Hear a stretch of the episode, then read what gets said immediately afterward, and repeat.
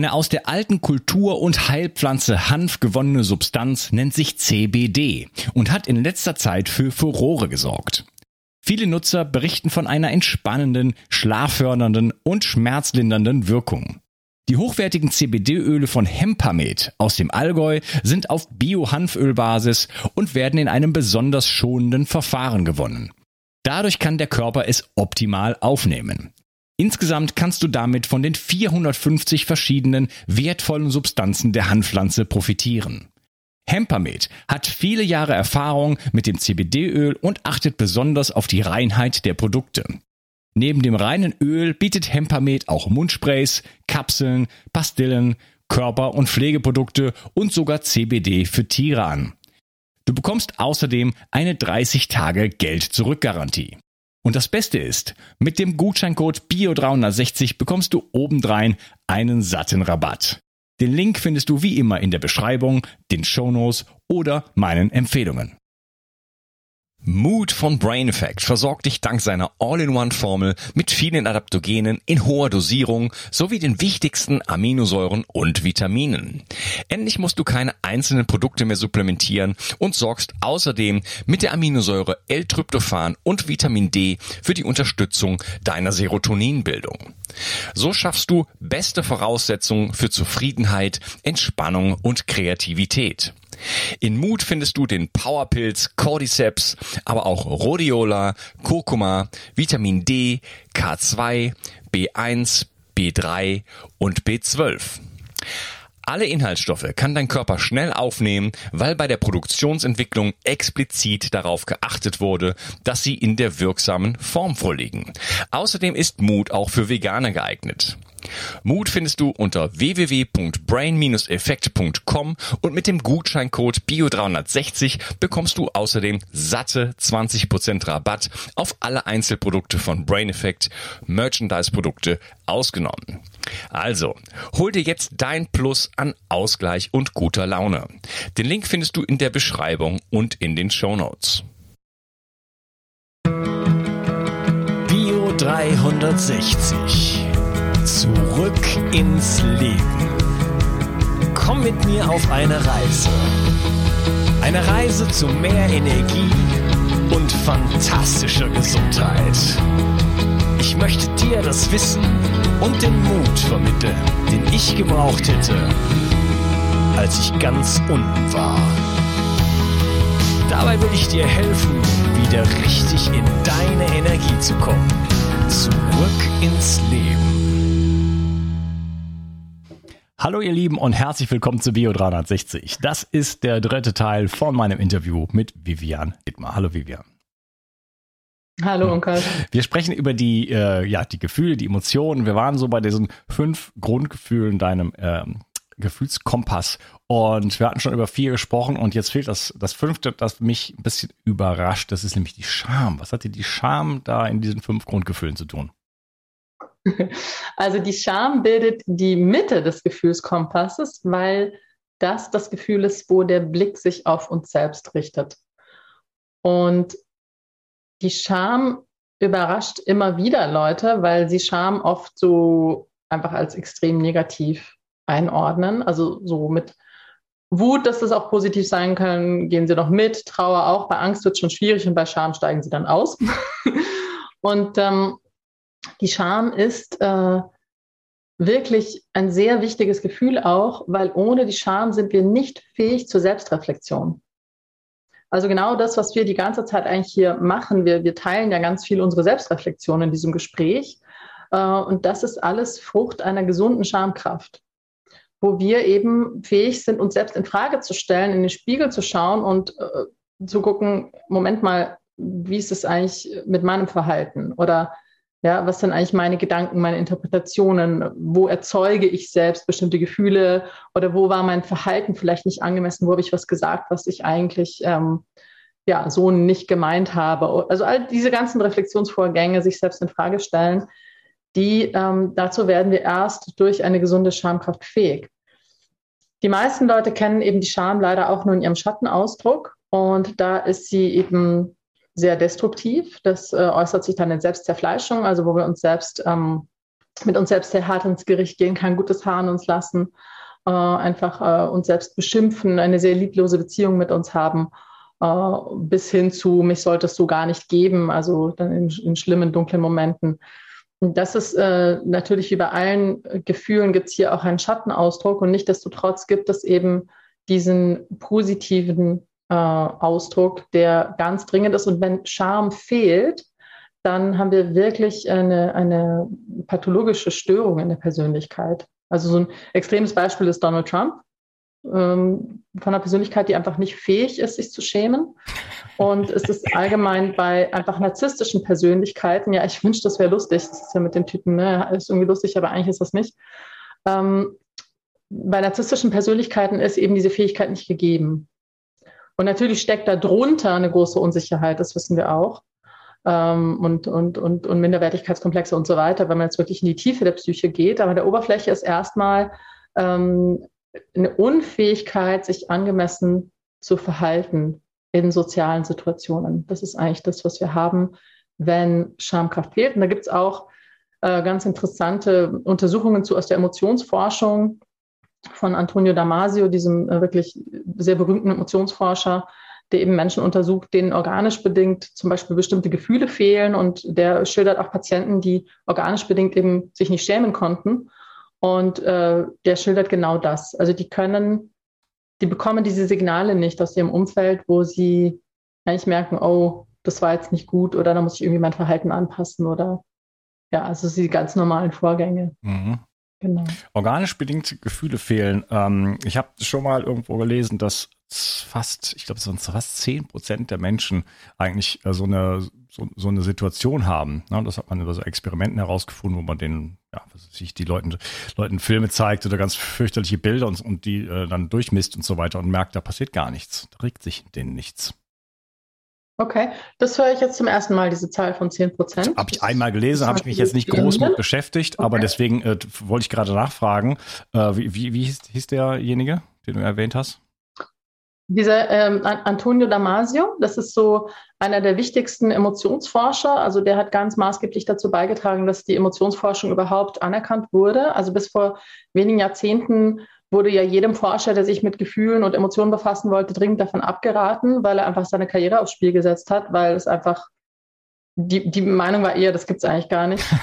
und erst durch die Hirnforschung ist wirklich abstrus, hat man dann eben gesehen, oh, da tut sich was und das gibt es wirklich und seitdem ist es salonfähig, äh, überhaupt dazu zu forschen. Und deswegen sind wir da auch so unterentwickelt als Gesellschaft, weil es eben bis vor kurzem einfach als Quatsch galt ja, und, und gar nicht äh, beachtet wurde. Und Antonio Damasio ist eben sehr berühmt geworden, weil er so äh, gezielt äh, Patienten gesammelt hat, sage ich jetzt mal, die durch Unfälle, Operationen oder andere, ein Tumor oder was, ähm, Schäden im Gehirn hatten und dadurch bestimmte äh, Fähigkeiten nicht mehr hatten. Also zum Beispiel keine äh, Emotionen oder Gefühle mehr empfinden konnten. Mm, und dadurch interessanterweise, also die waren bei Intelligenztests äh, völlig normal, aber, äh, und auch bei den klassischen Persönlichkeitstests, was wiederum viel über die Persönlichkeitstests aussagt, aber sie waren nicht lebensfähig, weil sie nicht entscheidungsfähig waren. Sie konnten die, einfachen, die einfachsten Entscheidungen nicht treffen. Und das ist nur ein Beispiel von ganz vielen Sachen, die Damasio herausgefunden hat, eben durch die, die Untersuchung letztlich von Fällen, die eben wirklich äh, da bestimmte Schwachstellen haben ähm, und wo er dann plötzlich gemerkt hat, oh, so wichtig ist ja die emotionale Ebene und das auch nachweisen konnte oder so wichtig ist Scham oder so wichtig ist Angst. Ähm, also ein ganz faszinierendes Forschungsfeld. Mhm, okay. Ja, äh, emotionslose Menschen, da könnte ich jetzt noch einen sarkastischen Kommentar zu abliefern, das spare ich mir an der Stelle mal. Ähm, Scham, spannend. Also das ist ja in der Bibel, kommt das ja, ist ja direkt Nummer eins, ne? Hat das so ein bisschen damit oh. zu tun? Ist das, ist das so ein wichtig? Ich hätte, also, als, als ich das zum ersten Mal jetzt hier gesehen habe oder ge gehört habe, dachte ich, wieso Scham? Was hat denn Scham in meiner, also, ich habe alle möglichen Emotionen, nur keine Scham. Also, das ist, also, ist kein, also, vielleicht habe ich das, aber das ist nicht ein wichtiges, äh, das hätte ich jetzt niemals in, in die Top 5 gepackt, ne? Und, aber eigentlich, wenn man drüber nachdenkt, zumindest in der Bibel, ist das drei, gleich äh, Thema, oder? Genau, also da gibt es ja diesen Schlüsselmoment, wo, wo Adam und Eva vom Baum der Erkenntnis aßen und dann sahen sie an sich herab und sie sahen, dass sie nackt waren und sie schämten sich. Also es war die erste Regung quasi im Menschen äh, nach der Menschwerdung, könnte man fast sagen. Also genau, die Selbsterkenntnis. Also in dem Moment, wo wir, der, der Baum der Erkenntnis ist ja einfach dieser Moment, wo Bewusstwerdung mhm. geschah. Und, äh, und das war auch, diese Scham ist ja dann auch, dass wir uns unsere selbst bewusst sind. Ja. Ne, das bedeutet es eigentlich oder dazu befähigt es uns. Ja, schön. Gut, äh, lass uns mal ein bisschen so zum Praktischen kommen.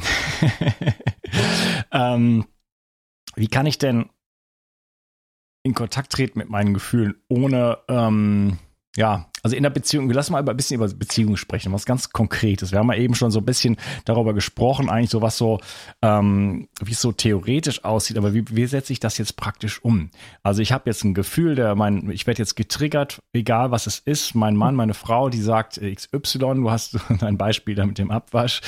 Ähm, und wie gehe ich jetzt damit um? Wie, wie kann ich die Gefühle ähm, in mir wahrnehmen, lebendig sein lassen, ohne dem einen, äh, einen reinzuwirken, äh, in die Projektion zu gehen und wie kann ich auch meine Kommunikation danach ausrichten? Das sind jetzt ein paar viele Fragen, das können wir jetzt ein bisschen nacheinander durchgehen, aber mhm. wie, wie komme ich, wie mache ich die ersten Schritte? Wie kann ich da ein bisschen ja. äh, tatsächlich für mich eine Transformation einleiten?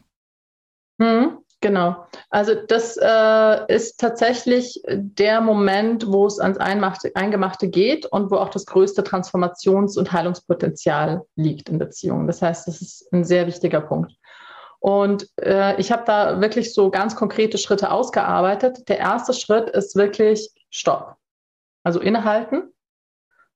Und man sagt ja auch oft einmal tief durchatmen. Aber es ist einfach sehr wichtig, ähm, das, was gerade geschieht, den Ablauf irgendwie zu unterbrechen. Und es kann Handlungsablauf oder sein oder ein Gedankenablauf, der passiert. Also da ist ja dann ein Film, der läuft. Und das Innehalten ist extrem wichtig. Und manchmal muss man dafür eben mal kurz auf Toilette verschwinden, wenn es zum Beispiel ein Job ist. Oder eben auch der Partnerin sagen, ich brauche gerade einen Moment, ja.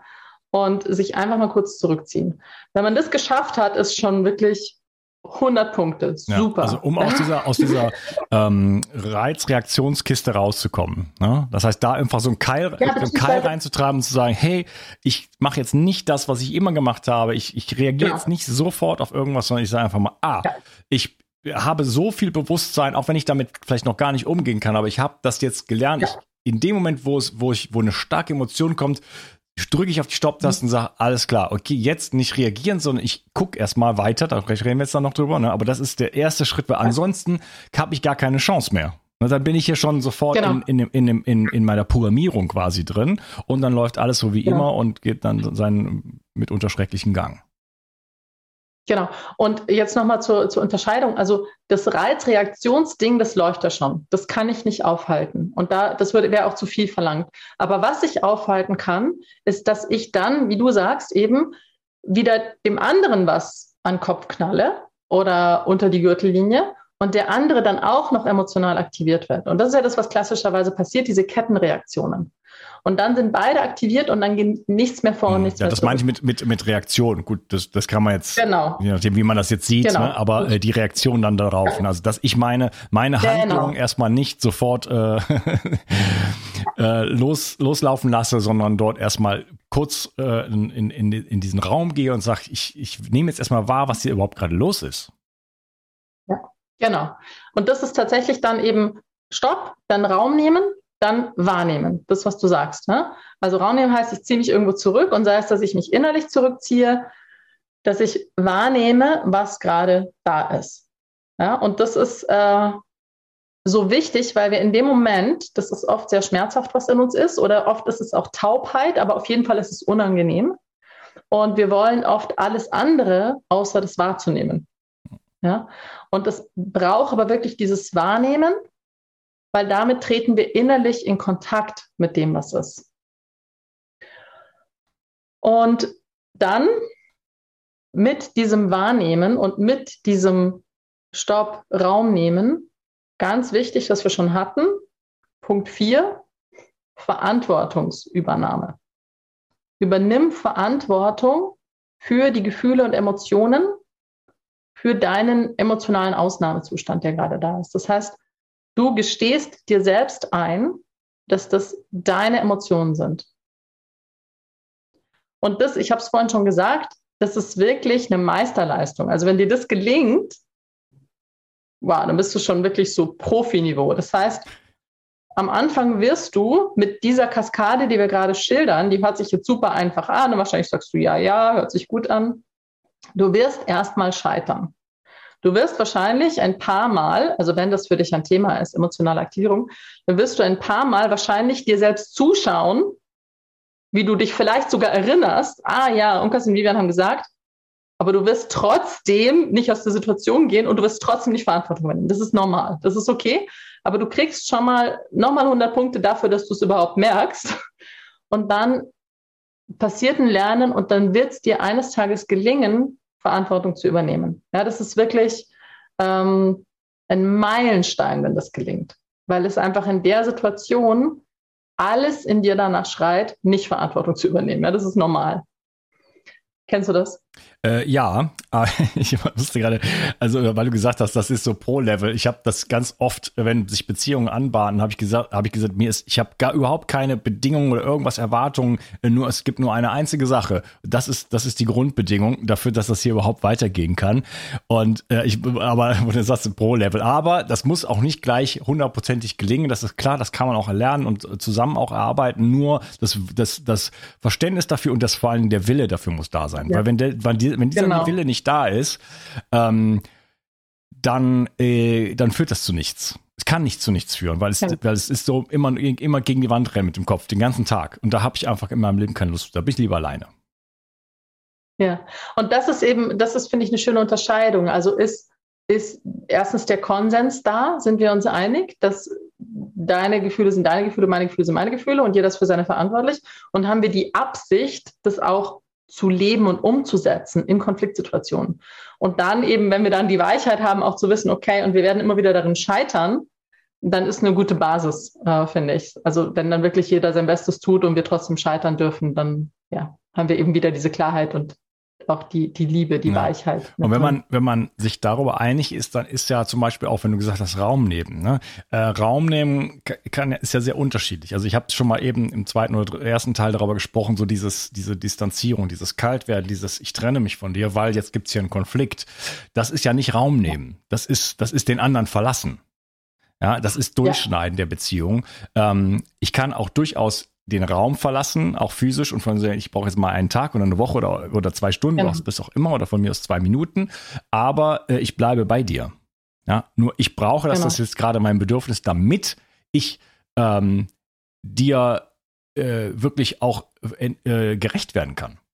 Ja, und, und nicht hm. jetzt plötzlich, äh, dass, dass, dass dadurch, dass, dass jetzt irgendwas getriggert ist, was ich ja jetzt spüre, ja, wir haben ja darüber gesprochen, das kommt ab und zu mal vor, ähm, dadurch, dass, also dass ich jetzt getriggert wurde, dass ich dir jetzt nicht irgendwelche Sachen um die Ohren hause und ich muss jetzt erstmal mit mir ja. kurz ähm, eben in diesen, in diesen Raum gehen, damit ich wahrnehme, was ist in eigentlich gerade in mir lebendig und sobald das ein bisschen abgeflaut ist und die Amygdala mich wieder aus dem Zangengriff sozusagen ent, äh, entlassen hat, dann kann ich dir mitteilen, was gerade in mir los war und auch mit dir meine Bedürfnisse mitteilen. Und ich gehe jetzt, damit ich in, in Beziehungen mit dir trete. Genau. Also es ist eine Fürsorge für den gemeinsamen Beziehungsraum, damit der nicht vergiftet wird von diesen emotionalen Altlasten, weil das ist nämlich das, was passiert, wenn ich spreche auch gern von emotionaler Hygiene, dass wir wirklich hm, achtsam mit emotionalen Altlasten umgehen und eben aus, wie du sagst, aus einer Fürsorge, letztlich auch für, aus einer Liebe für den anderen, äh, eben uns zurückziehen, damit wir den Beziehungsraum und den anderen nicht vergiften mit, unseren, mit unserem Müll. so. Mm. Was ich dann empfehle, und das ist eigentlich, finde ich, der wichtigste Schritt, äh, ich empfehle dann eine Praxis, die sich Praxis der bewussten Entladung nennt. Und das bedeutet, dass wir uns äh, nicht nur, aber vor allem in diesen emotionalen Ausnahmesituationen ein Gegenüber suchen. Das kann auch per Telefon sein oder per Zoom das uns Anteilnahme schenkt und uns einen Raum zur Verfügung stellt, einen Herzraum, einen energetischen Raum, wo wir fühlen können, was gerade in uns ist. Und das ist deshalb so wichtig, weil meine Erfahrung ist, äh, sowohl bei mir selbst als auch bei Menschen, die ich lange begleitet habe, dass wenn ich das immer nur alleine versuche, wie du das gerade geschildert hast, dann kann ich mich zwar immer wieder runterregulieren, aber eigentlich was passiert ist, dass das Päckchen einfach wieder in den Rucksack zurückwandert. Vielleicht passiert dazwischen noch ein bisschen Analyse und ich verstehe das und ich weiß, ah ja, mein Papa hat mich schon so behandelt und so weiter. Aber es passiert keine Heilung, weil die Heilung geschieht nämlich dadurch, dass das, was da hochkommt, gefühlt wird. Und zwar ohne, dass wir damit in ein Drama gehen.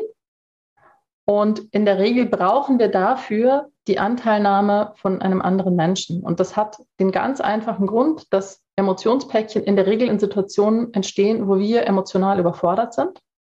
Das heißt, wir können nicht fühlen, was da gerade passiert. Also jetzt mal ein Beispiel aus meiner Biografie. Ähm, meine Eltern haben sich getrennt, als ich acht Jahre alt war. Mein Vater ist damals dann für einige Monate nach Brasilien gereist. Und das war für mich überwältigend. Also ich konnte das nicht fühlen. Ja, es war unglaublich schmerzhaft. Aber es war so schmerzhaft, dass ich eben das nur begrenzt fühlen konnte. Und meine Mutter konnte auch nicht für mich da sein, weil sie war mit ihrem Schmerz beschäftigt. Und daraus ist ein Emotionspäckchen entstanden. Und immer, wenn ich später dann in Beziehung war und ein Mann sich von mir verabschiedet hat, äh, wurde dieses Päckchen aktiviert und ich wurde überflutet von Emotionen, die mich wieder überfordert haben.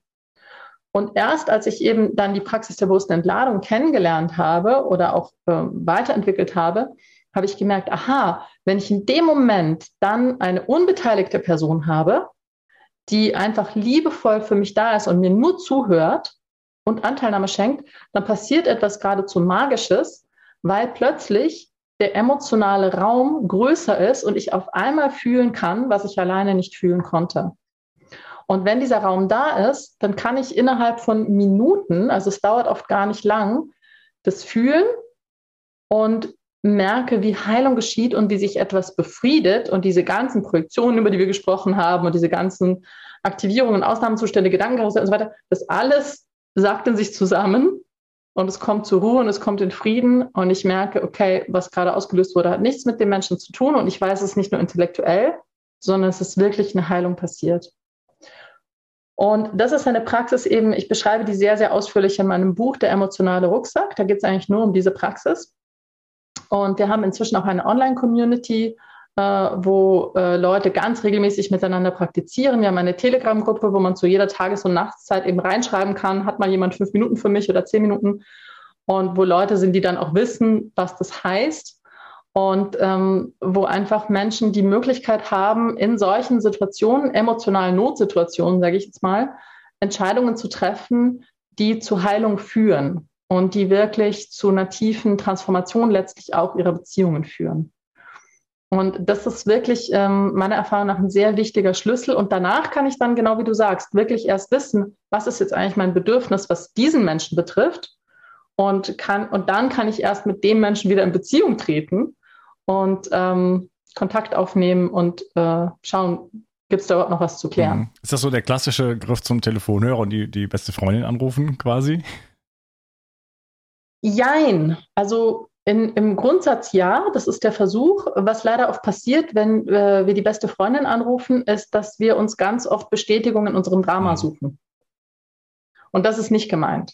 Also wo ich dann sage, und kannst du dir vorstellen, und er ist einfach gefahren, obwohl ich ihn gebeten habe, angefleht habe, nicht zu fahren und bla bla bla. Und dann sagt sie, ja, das ist wirklich unmöglich und so einen Kerl kannst du wirklich nicht gebrauchen und du hast was Besseres verdient und bla bla bla. Das ist nicht emotional heilsam. Ja, das fühlt sich zwar für einen Moment gut an, aber es bestätigt eigentlich nur unsere Absolutheitsansprüche. Äh, es bestätigt unser Drama und äh, führt nicht zur Heilung. Ja, das heißt, äh, das Grundprinzip ja. Und bei der Praxis der bewussten Entladung ist aber der Fokus wirklich darauf, dass wir einfach von Herzen zuhören, nicht kommentieren, keine Ratschläge geben, nichts bestätigen, ja, sondern einfach da sind und tief lauschen und mitfühlen. Und das ist äh, ein, ein völlig anderer Vorgang, wo es wirklich um die emotionale Heilung geht von demjenigen, der erzählt und nicht um irgendwelche Geschichten oder Dramen. Das heißt, ich müsste mir jemanden so, äh, suchen, äh, also von mir aus auch die beste Freundin, aber das quasi ähm, besprechen. Wir werden uns in Zukunft sozusagen ähm, helfen. Genau. Wir werden, werden diese Anteilnahme äh, machen, äh, diesen Herzraum öffnen. Und wenn ich dich anrufe, Codewort XY, dann, dann weißt genau. du, jetzt ist einer dieser Momente und dann bist du nicht mehr meine Freundin, sondern du bist quasi äh, mein von mir als Therapeut oder einfach äh, mein Gegenüber das Anteil nimmt, ohne, äh, ohne genau. meine, meine Story zu nähren. Genau, das ist der Schlüssel. Und da gibt es eben so ganz einfache Regeln. Also zum einen, äh, es gibt eine klare Rollenverteilung. Das heißt, die Person, die gerade Raum hält und Anteil nimmt, die kommt dann nicht mit ihrer Soße, ja. sondern äh, man hat eben fünf Minuten oder zehn Minuten, wo Unkas spricht und sein Herz ausschüttet und dann tauscht man die Rollen in der Regel. Aber die Rollen sind klar und man hat einen klaren Zeitrahmen, dass es einen klaren Anfang, ein klares Ende hat. Das ist auch wichtig, dass du dann nicht eine Stunde ihr das Ohr abkaust. Es hilft dir auch wirklich einen Fokus zu haben und wirklich beim Fühlen zu bleiben. Und das dritte ist eben die besondere Vertraulichkeit. Und das bedeutet, dass natürlich sie erzählt jetzt niemand anderem davon. Sie ruft jetzt nicht danach deine Freundin an und sagt übrigens, ähm, aber, äh, und das ist eben die besondere Vertraulichkeit, sie spricht auch dich nicht mehr drauf an. Und das ist wirklich sehr, sehr besonders, was das in Beziehungen macht. Da war ich wirklich verblüfft, weil es macht den Raum unglaublich sicher. Weil du kannst dann wirklich mit ganz unreflektiertem, unreifen Zeug rauskommen, was einfach mal gesagt werden will und gefühlt werden will. Es muss keinen Sinn machen. Du wirst dann, danach nicht damit identifiziert. Und vor allem kommt sie nicht irgendwie am nächsten Tag und sagt, ach übrigens, in Bezug auf das, was du gestern gesagt hast, ist mir noch eingefallen, und bringt dich dann wieder in Kontakt mit dem Zeug, was du eigentlich gerade losgelassen hast. Ja?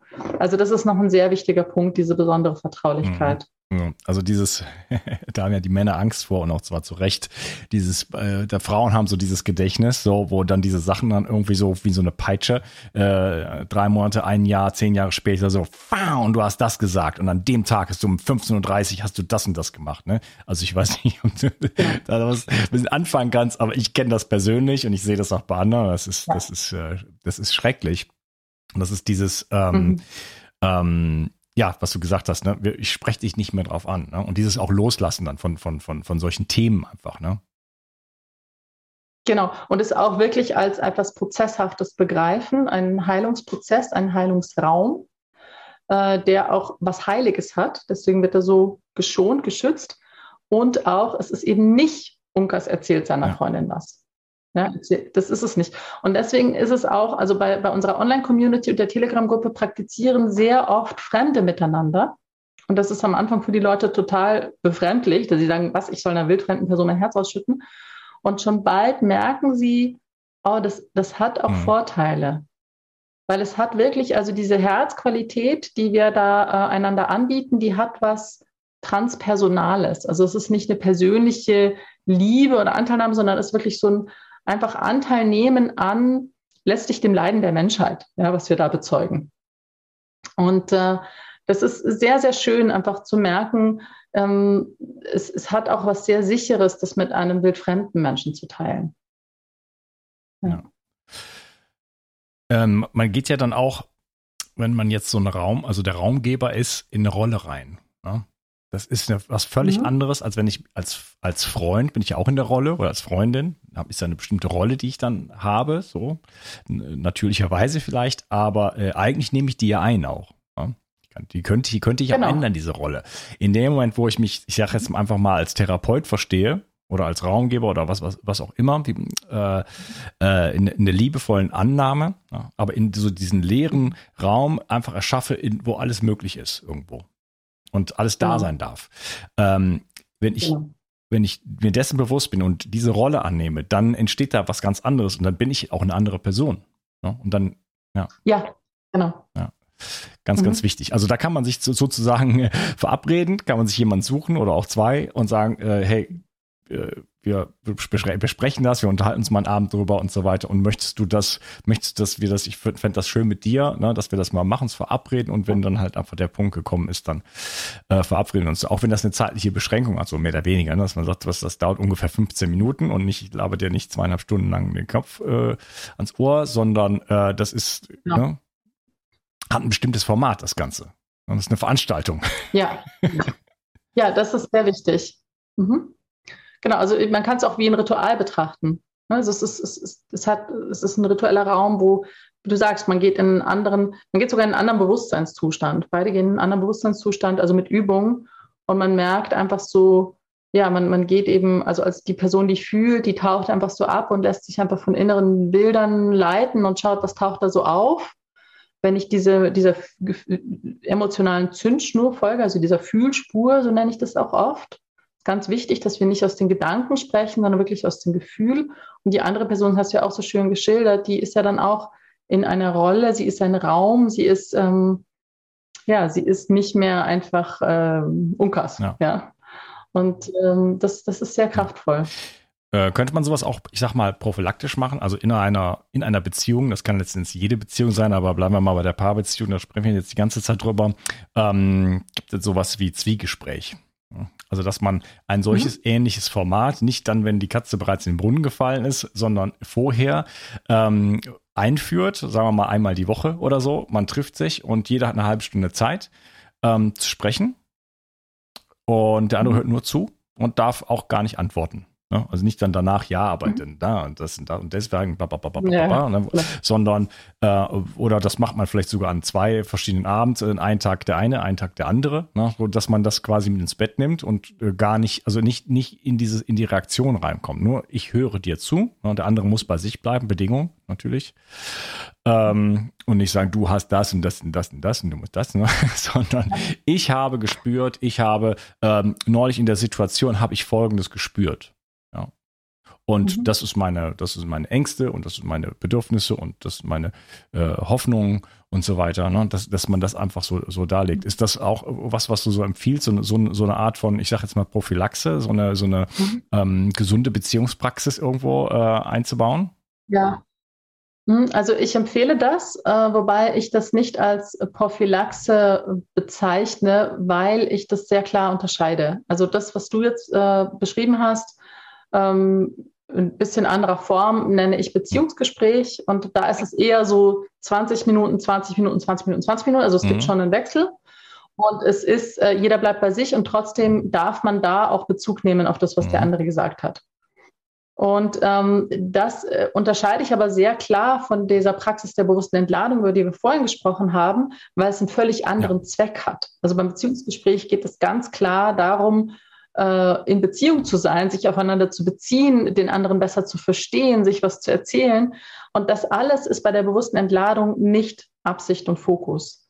Das heißt, ähm, was ich sehr stark empfehle, ist vor allem, wenn die Beziehung sehr unter emotionalen Aktivierungen und Altlasten zu leiden hat, dann empfehle ich wirklich, dass jeder erstmal außerhalb der Beziehung einen Entladungspartner oder mehrere Entladungspartnerinnen hat das heißt, da eine emotionale Hygiene reinkommt, wirklich der Beziehungsraum ge geklärt wird, gereinigt wird, diese Verantwortungsübernahme eben passiert. Also das ist ja ein Lernprozess, dass diese Projektionen aufhören und wir wirklich die Erfahrung machen, es ist wirklich meins und ich kann mich drum kümmern und es hat nichts mit dem anderen zu tun. Deshalb diese Trennung. Und da kann man natürlich ähm, parallel äh, regelmäßig so ein Beziehungsgespräch führen. Das empfehle ich auch. Wichtig ist, dass wir vorher emotional entladen haben. Das heißt, dass es nicht als Entladungsraum mhm. genutzt wird. Weil sonst haben wir die Kettenreaktionen, auch wenn wir noch so sehr versuchen, bei uns zu bleiben. Und dass wir dann wirklich diesen geklärten Raum nutzen, um dann wirklich über die Beziehung zu sprechen und in Beziehung zu sein, was ja sehr, sehr schön ist.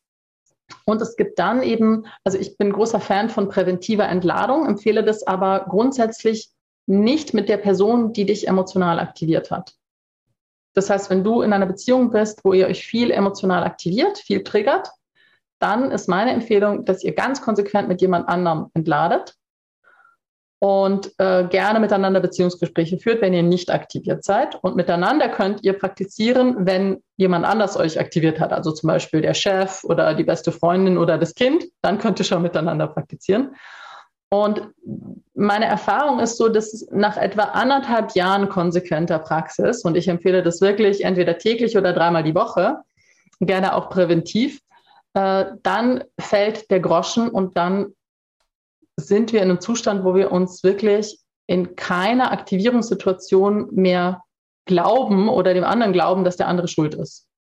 Und dann können wir beginnen, auch miteinander zu praktizieren als Paar.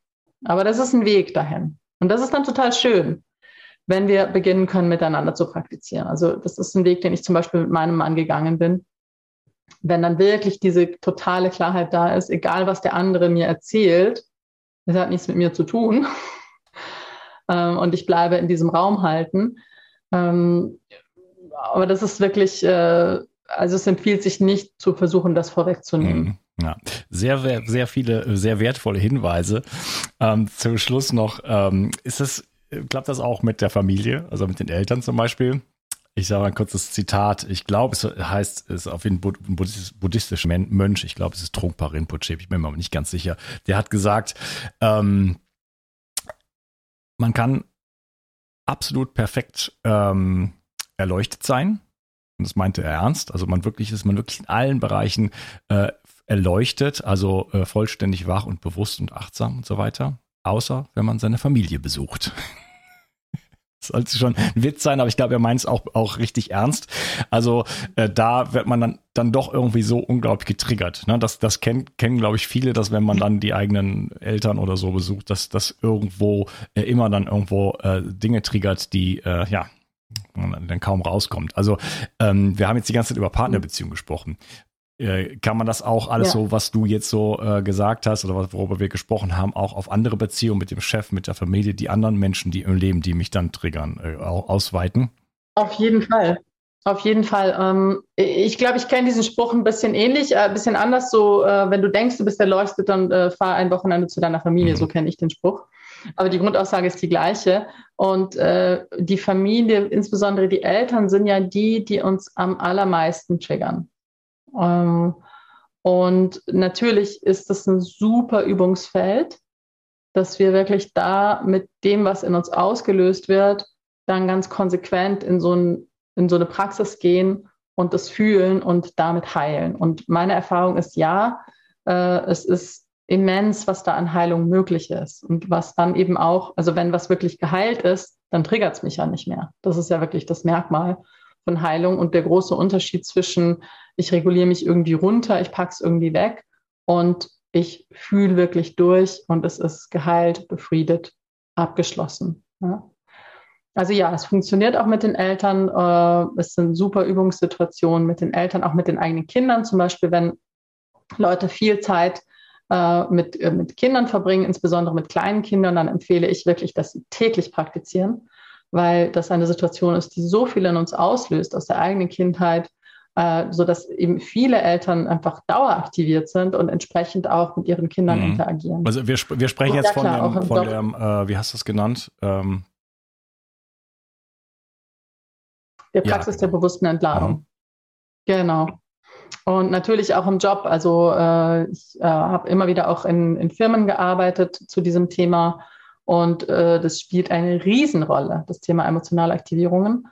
Und ähm, das ist ein super Werkzeug, einfach sich um die eigene emotionale Hygiene zu kümmern. Und wenn das eben viele Leute machen in einem Team oder in einem Unternehmen, dann äh, profitiert die ganze Unternehmenskultur enorm davon. Also die Konfliktkompetenz steigt und äh, äh, vieles wird viel, viel einfacher. Ja, ja indem man diesen Mut zusammennimmt. Ähm, also erstmal, der, wenn der Wille schon da ist und die Kompassnadel aussehen, sagt, ich möchte gerne in Beziehung treten. Ne? Und ich möchte gerne, dass diese Beziehung mit dieser Person, was auch immer es eine ist, äh, reicher wird und, und, und ähm, intensiver wird. Ne? Und dafür bin ich bereit, ich bringe den Mut auf und gehe in Kontakt mit meinen eigenen Gefühlen. Ich bin bereit, die wirklich zu fühlen, egal was ist. So, ja, das ist ja nicht immer lustig. Ja. ja.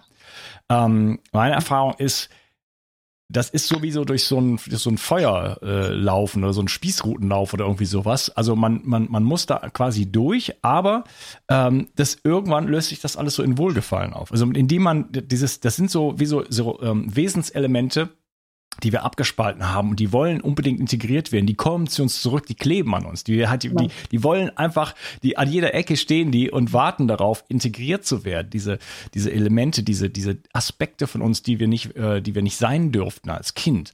Und äh, in dem Moment, wo ich dazu einmal Ja sage, so richtig von Herzen Ja sage und auch dann, wenn es sich, wenn es wirklich ähm, schmerzhaft ist, dann lösen die sich plötzlich auf. Und dadurch mhm. entsteht genau. Freiheit. Ja, und mhm. weil wenn ich den, wenn ich in Widerstand gehe und diesen, diesen, äh, diesen Gefühlen immer entgegentrete und weglaufe und versuche sie zu, zu unterdrücken, nicht wahrzuhaben, und dann, dann wird meine Welt immer kleiner und ich grenze alles Mögliche immer aus. Dann gefällt mir die Musikrichtung nicht und mit dem möchte ich nichts mehr zu tun haben. Und äh, das, das, das sind, das sind, äh, jetzt haben wir ja gerade diese große Spaltung der Gesellschaft sozusagen. Ne? In A-Hörnchen und B-Hörnchen. Ja? Die einen sagen, die Welt ist so, die anderen sagen, die Welt ist so und man kann nicht mehr miteinander sprechen und die, der, der, dieser Schnitt geht durch die Familien. Mhm. Ja. Ja, also da würde ich gerne jetzt nochmal den, den Kreis schließen. Ich habe ganz zu Anfang von den fünf Arten von Empfindungen gesprochen und die fünfte waren ja die Fähigkeiten und Bewusstseinszustände. Und meiner Erfahrung nach brauchen wir die, um emotional zu heilen. Also was wir in der Praxis der bewussten Entladung ja machen, ist, dass wir unsere Liebesfähigkeit auch praktizieren und üben und wirklich üben, einfach Liebe zu sein für jemanden. Für einen begrenzten Zeitraum können wir das. Und ähm, zugleich ist es so, was du gerade so beschrieben hast, als so beglückend. Also wenn du wirklich da bleibst und fühlst und dran bleibst, wie dann Heilung geschieht, Transformation geschieht und in dem Moment auch ein Wachstum geschieht in deiner Persönlichkeit und deine Liebesfähigkeit wächst, dein Vertrauen in das Leben wächst, deine Weisheit wächst. Ja, das ist ja, wenn ich wirklich da bleibe und das fühle, ja, diesen Schmerz, ich habe ja vorhin erzählt, von dieser Situation, wo ich verlassen wurde als Kind, ja. In dem Moment, wo ich das wirklich gefühlt habe, ist mein Herz weiter geworden. Und in dem Moment, wo ich wirklich gesehen habe, nicht nur, was es mir an Schmerzen gebracht hat, aber auch, wie ich daran gereift bin, dann entsteht Weisheit, weil ich wirklich sehe, alles im Leben hat seinen Platz. Ja, und da kommt dann dieser Frieden. Und das ist so dieser nächste Entwicklungsschritt, der für uns als Menschheit gerade ansteht. Und der führt eben mitten, wie du sagst, durchs Feuer. Ja, ich glaube, C.G. Jung hat das gesagt. Der einzige Weg drumherum führt mitten durch. Oder so ähnlich. ähm, ja, also da entsteht Mitgefühl und Frieden. Ja? Ähm, dieses Mitgefühl für, auch für sich selber, ja, für, für, für denjenigen, für das, für das kleine Kind in dir damals, ne, für dich, für dich in der jetzigen Situation, aber auch äh, für den Vater oder die, die anderen Beteiligten. Ne? Diese Perspektivwechsel genau. auch dann einzunehmen und ähm, aus dieser, ja, aus dieser mh, mm, Identifizierung so ein bisschen rauszugehen ne? und da einfach alles gelten zu lassen und einfach Mitgefühl zu haben für alles, alles, was da letzten Endes ist, entsteht Frieden und auch Freiheit. Ne? Und ähm, Weisheit mhm. finde ich auch schön. Und Vertrauen. Ne? Das heißt, das bringt die Welt wieder zusammen. Und wir haben ja jetzt äh, Social Distancing und Homeoffice und was weiß ich. Und äh, wie gesagt, diese Spaltung der Gesellschaft, ich kann mir das eigentlich gar nicht erklären. Ich weiß überhaupt gar nicht, wie das alles gekommen ist, muss ich sagen. Äh, ich finde das völlig absurd, was hier gerade passiert. Ähm, aber ich mhm. hoffe äh, irgendwo auch, obwohl die Hoffnung relativ klein ist, aber dass das eine Chance ist. Ja, und einige, es gibt Menschen, die sagen mir das, und es gibt auch so Medien und alle möglichen Leute, die sagen, hey, wir haben hier Signale aus der, aus der, aus der, aus der geistigen Welt und so. Es wird alles gut, macht ja keine Sorgen. Ja, ich hoffe, die haben recht.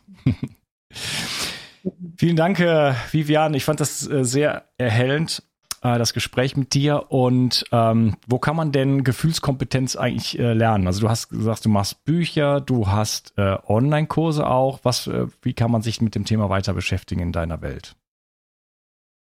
Genau, also es gibt auf meiner Internetseite eben die vier verschiedenen Bücher, die ich zum Thema gesch geschrieben habe. Dann gibt es Online-Kurse dazu einen wirklich zum äh, Gefühlskompass, also Gefühle als Kraft, wo wir äh, wirklich über drei Monate sehr tief eintauchen in die verschiedenen Gefühle, Licht und Schatten. Wie komme ich von, von Schatten ins Licht und so weiter und so fort. Also es ist ein sehr umfassender Persönlichkeitsentwicklungskurs, würde ich sagen. Dann gibt es, äh, wem das zu lang ist, gibt es quasi den emotionalen Rucksack, also wo wir uns wirklich fokussieren auf diese Praxis der bewussten Entladung. Wie kann ich den, wie kann ich das erlernen? Das ist ein vier Wochen Kurs. Hm, dann gibt es einen, der längste Kurs, äh, der ist äh, viereinhalb Monate. Das ist der Beziehungsweise Online-Kurs. Da geht es wirklich um Beziehungskompetenz. Wie geht Beziehung eigentlich? Vieles von dem, was wir besprochen haben, aber auch noch viel mehr ähm, ja, Beziehung kann man lernen und das ist ein Lernprozess. Und ähm, dann zuletzt, ja, es gibt noch einen vierten Online-Kurs, aber das ist über ein Thema, über das wir gerade nicht gesprochen haben. Und ich gebe immer wieder auch Live-Seminare dazu. Also nicht so oft, aber ab und zu gebe ich Live-Seminare, wo ich eben zum Beispiel in die Praxis der bewussten Entladung einführe. Mm, oder eben auch über Konflikte gebe ich auch ein Seminar Konflikte als Tor zu einem neuen Bewusstsein. Und dann gibt es eben diesen Online-Entladungsraum, der ist auf Schenkbasis, der wird von Assistenten und Assistentinnen aus meinen Seminaren begleitet. Und äh, die Informationen, also zu all diesen Sachen gibt es auf meiner Internetseite viviandittmar.net. Und da kann man sich eben einfach anmelden, da gibt es ein paar Informationen äh, und ein paar Sachen, die man berücksichtigen muss. Und dann, äh, wenn man da ein bisschen Erfahrung gesammelt hat und merkt, das ist äh, gut für mich, dann kann man eben auch zu dieser Telegram-Gruppe beitreten. Und da sind inzwischen, glaube ich, schon 200 Menschen, die da ganz regelmäßig äh, zu jeder Tages- und Nachtszeit sich unterstützen in ihren emotionalen Heilungsprozessen und eine schöne Community. Ja. Ja, das ist jetzt mal so der Überblick. Äh, es gibt natürlich ein Newsletter, der geht einmal im Monat raus, da kann man sich anmelden. Da sind immer die wichtigsten Neuigkeiten drin. Und äh, Okay, ja. super. Wird alles verlinkt, äh, deine Bücher, die Kurse. Ähm, ich weiß gar nicht, ob wir einen äh, Gutscheincode machen können. Dafür habe ich dich nicht gefragt. Wenn ja, dann schreibe ich den da rein. Du nix schon. Okay, dann äh, machen. machen wir das. Ähm, super. Und äh, ja, also Beziehungskompetenz erlernen, Gefühlskompetenz zu lernen, Verantwortung übernehmen, die, all die Themen, über die wir heute gesprochen haben, das ähm, ist vielleicht das Antidot für unsere Krise. Äh, denn wenn wir es, wenn, wenn, wenn, wenn, wenn, egal äh, ob Regierungsmaßnahmen oder ein Virus, es schafft, uns auseinanderzutreiben und uns äh, in, in, in, in die Lähmung zu treiben, dann äh, ist wirklich Hopfen und Malz verloren. Das heißt, hier wieder hinzugehen, zu uns in, in unsere Menschlichkeit zu kommen. Und äh, das ist vielleicht die Chance, einfach äh, auch, ich sage jetzt mal, irgendwo die letzten 10.000 Jahre doch eher dunkler Geschichte äh, jetzt mal abzulegen und irgendwie auf ein neues Level zu kommen. Vielen Dank äh, für das. Ja, das ist die Herausforderung, ja, vor der wir Dank, stehen. Vivian, genau. für deinen Beitrag dazu. Ja, danke dir, Unkas. Danke für das Gespräch. Mach's gut. Tschüss. Ciao. Eine aus der alten Kultur- und Heilpflanze Hanf gewonnene Substanz nennt sich CBD und hat in letzter Zeit für Furore gesorgt. Viele Nutzer berichten von einer entspannenden, schlaffördernden und schmerzlindernden Wirkung. Die hochwertigen CBD-Öle von Hempamet aus dem Allgäu sind auf Bio-Hanfölbasis und werden in einem besonders schonenden Verfahren gewonnen. Dadurch kann der Körper es optimal aufnehmen. Insgesamt kannst du damit von den 450 verschiedenen wertvollen Substanzen der Hanfpflanze profitieren. Hempamet hat viele Jahre Erfahrung mit dem CBD-Öl und achtet besonders auf die Reinheit der Produkte. Neben dem reinen Öl bietet Hempamet auch Mundsprays, Kapseln, Pastillen, Körper- und Pflegeprodukte und sogar CBD für Tiere an. Du bekommst außerdem eine 30 Tage Geld-Zurück-Garantie. Und das Beste ist, mit dem Gutscheincode BIO360 bekommst du obendrein einen satten Rabatt. Den Link findest du wie immer in der Beschreibung, den Shownotes oder meinen Empfehlungen.